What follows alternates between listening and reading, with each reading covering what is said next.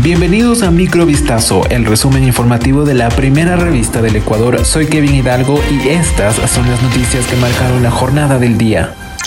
El movimiento político Revolución Ciudadana, el Partido Social Cristiano PSC y el oficialista Acción Democrática Nacional ADN lograron un acuerdo dentro de la Asamblea Nacional. La noticia fue confirmada por la asambleísta electa Pierina Correa, hermana del ex vicepresidente Rafael Correa, este lunes 13 de noviembre de 2023. A pocos días de que se lleve a cabo la sesión inaugural del legislativo, este viernes 17 de noviembre la legisladora correísta informó que las tres bancadas apoyarán el nombre de Henry Kronfle para que sea elegido presidente de la Asamblea Nacional. Asimismo, Marcela Holguín, asambleísta de la Revolución Ciudadana, ratificó la decisión e indicó que aspiran a que dos representantes del correísmo formen parte del Consejo de Administración Legislativa CAL. Al momento continúan las conversaciones para definir los nombres que ocupen la primera y la segunda vicepresidencia.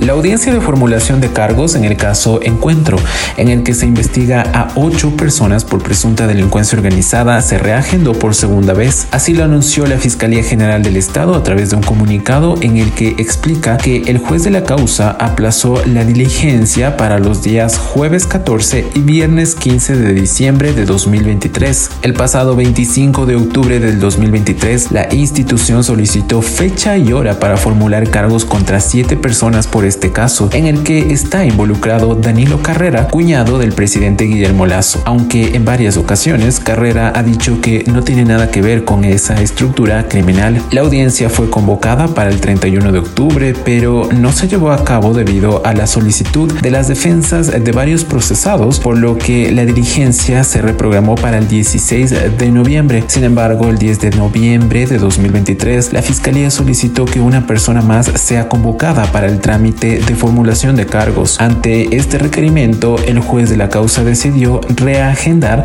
la diligencia para diciembre. El periodista de Deportivo Rómulo Barcos murió este lunes 13 de noviembre de 2023 tras sufrir un paro cardíaco. Dentro de su domicilio en Guayaquil, el comunicador de 59 años de edad fue hallado sin vida luego de que en su trabajo se percataron que ya no respondía a las llamadas. Ayer domingo Barcos informó al medio Radio Redonda donde que no podría asistir a cubrir el clásico del astillero entre los equipos de Emelec y Barcelona debido a que se sentía enfermo. Asimismo, este lunes dijo que tampoco podría ir con más de 30 años de trayectoria en el periodismo deportivo. Barcos trabajó en varios medios, entre ellos Ecoavisa y CRE Satelital.